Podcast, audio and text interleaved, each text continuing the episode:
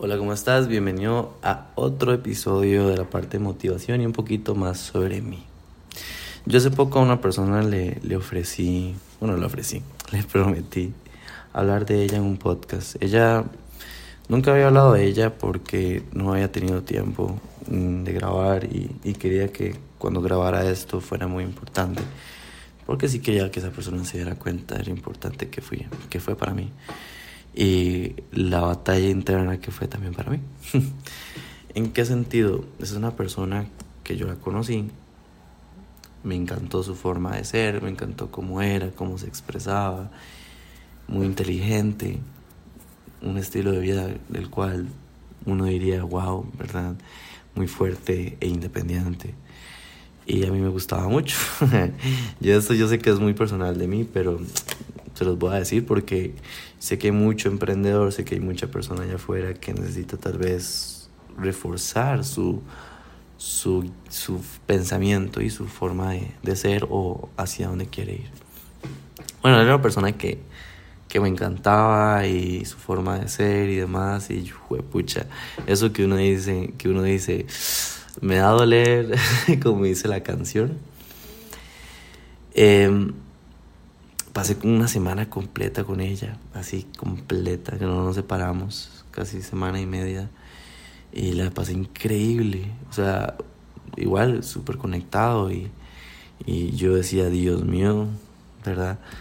Yo estaba empezando con lo de mi nuevo proyecto, que estaba tomándome mucho tiempo.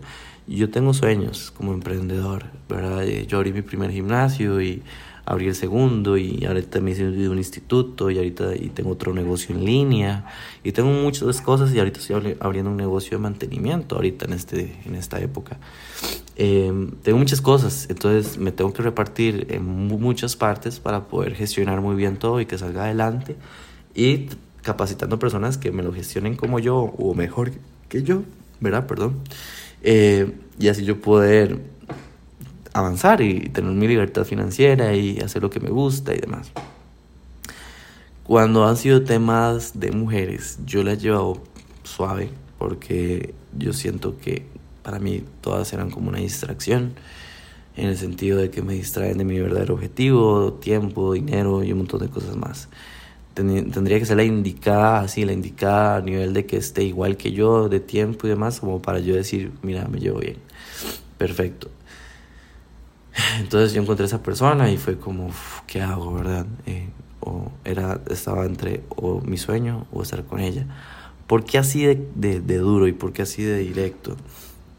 Porque me gustaba mucho y, yo cuando me enamoro soy de dar mucho de mi tiempo porque una persona se lo merece. O sea, una persona es una persona y como toda la vida, como tanto mis, mis negocios y demás, merecen tiempo, merecen atención. Y yo sabía que yo no se lo podía dar. Porque primero estaban mis cosas, ¿verdad? Mi trabajo y, mis proyectos. Y ustedes dirán, no, pero se puede llevar al mismo tiempo. Sí, sí, no. ¿En qué sentido? Y todo mi tiempo, todo mi dinero, toda mi energía, yo quería enfocarlo en eso. Porque todavía no está grueso. O sea, uno puede decir que un negocio ya está grueso y, con, y fuerte cuando ya al menos tiene mínimo 6, 8 años de, de estar en el mercado. Un, un, proyecto que apenas tiene 2 años es un bebé, o sea, apenas es un bebé y hay que seguirlo creciendo y seguir acumulando experiencias. Entonces, y todo lo que yo estoy haciendo de dinero, ustedes ven, mi, mi, estilo de vida es muy minimalista. Yo compro lo básico, tengo un carro básico, hago lo que todo, todo, todo es muy básico en mi vida. Y yo soy feliz con eso. Yo tampoco necesito andar un Mercedes ni andar en yate. A mí eso no me, me pela, me da igual.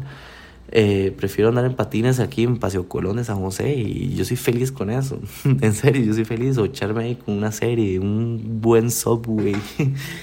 y, y para mí es un momento en el cual yo me siento millonario. Pero entonces todo el dinero lo, lo, invierto en, en, hacer que, mi, que las empresas sean mejores y que las personas que están conmigo también estén mejores y estén bien. Entonces yo sabía que mi tiempo tiene que estar invertido en lo que realmente me era importante ese momento. Además yo acabo de cumplir 25 años y en ese momento tenía 23, 24. Entonces, y tampoco, ¿verdad? O sea, está un momento para crecer. Y a veces uno entra en ese dilema de, si yo hubiera dicho que sí, hubiera estado con ella, ¿dónde estaría? Tal vez estaría igual o tal vez un poquito más atrasado, no sé. Hay, quedan muchos interrogantes, pero es una persona que se merecía también tiempo, es una persona que se merecía amor y yo no se lo podía dar porque no sé si yo, no sé si yo creía en ese momento que no me lo iba a, no me lo iba a entender, porque ya me había pasado de que no me entendieron y, como al menos me dijeron chao. Entonces uno dice, ¿para qué sigo? ¿Para qué sigo buscando? O sea, ¿para qué sigo invirtiendo? ¿Para qué sigo tratando de estar con alguien sabiendo cómo estoy yo de tiempo y demás? Entonces luché contra mi egoísmo y evidentemente yo saqué el, el rato y le dije a la persona que, que mejor no, ¿verdad? Porque mi tiempo no me lo iba a permitir y mi enfoque no me lo iba a permitir. Y esa persona obviamente en el momento se molestó y, y, yo me sentí muy triste después de eso. De hecho el día que, que yo la que ya hablamos de, de no, no, seguir, uy, cuando yo cerré la puerta y de todo, y fue un momento así que yo sentí que iba en cámara lenta. porque yo iba triste, iba muy, muy, muy triste porque yo dije, wow, o sea, o sea, mm, o sea, esto, esto es para contar, güey, yo, esto es porque porque es dejar algo que a mí me encantaba y me gustaba mucho y tenía tal, vez mucho futuro por buscar seguir mi sueño. Porque mi, también mi, parte de mi sueño es irme un año a Europa, es dos años a Europa, a capacitarme, a terminar mi maestría o segunda maestría. Entonces, yo sé que tal vez estar con alguien no lo va a limitar a uno, pero, pero yo quiero vivir esas experiencias solo, no sé si me explico. O quiero vivir muchas cosas todavía solo. Y, y para mí era importante hacerlo. No quería ser egoísta. Y quería tener esa, esa cuestión de pensar en los demás y responsabilidad afectiva es la palabra.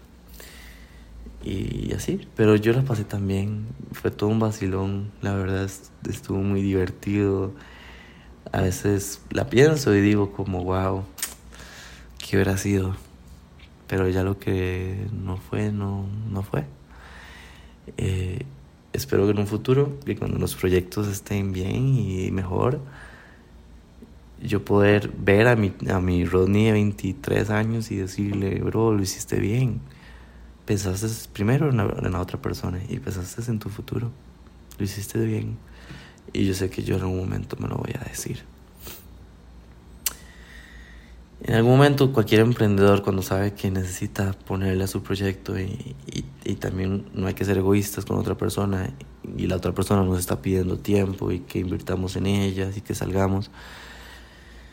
O él, eh, y tenemos que ser sinceros primero y contarle cómo está la situación y si no hay forma de que se entiendan, y mejor ser responsables y, y dejarse y, cada quien con su proyecto. De hecho hay una película que, que habla, habla mucho sobre eso y me, me gusta mucho. Es una película favorita de mi hermano que se llama La La Land, donde estas dos personas y los protagonistas surgen juntos después de perder o cometer muchos errores en su ámbito profesional y, y, le estuvieron dando y le estuvo dando, tanto que los dos sobresalieron en su ámbito, pero sobresalieron tanto en su sueño que tenían dos opciones, o seguir como pareja o dejarse para que cada quien siguiera su sueño, porque cada quien, sus sueños eran por aparte, uno era músico y la otra era actriz, al final decidieron seguir su sueño.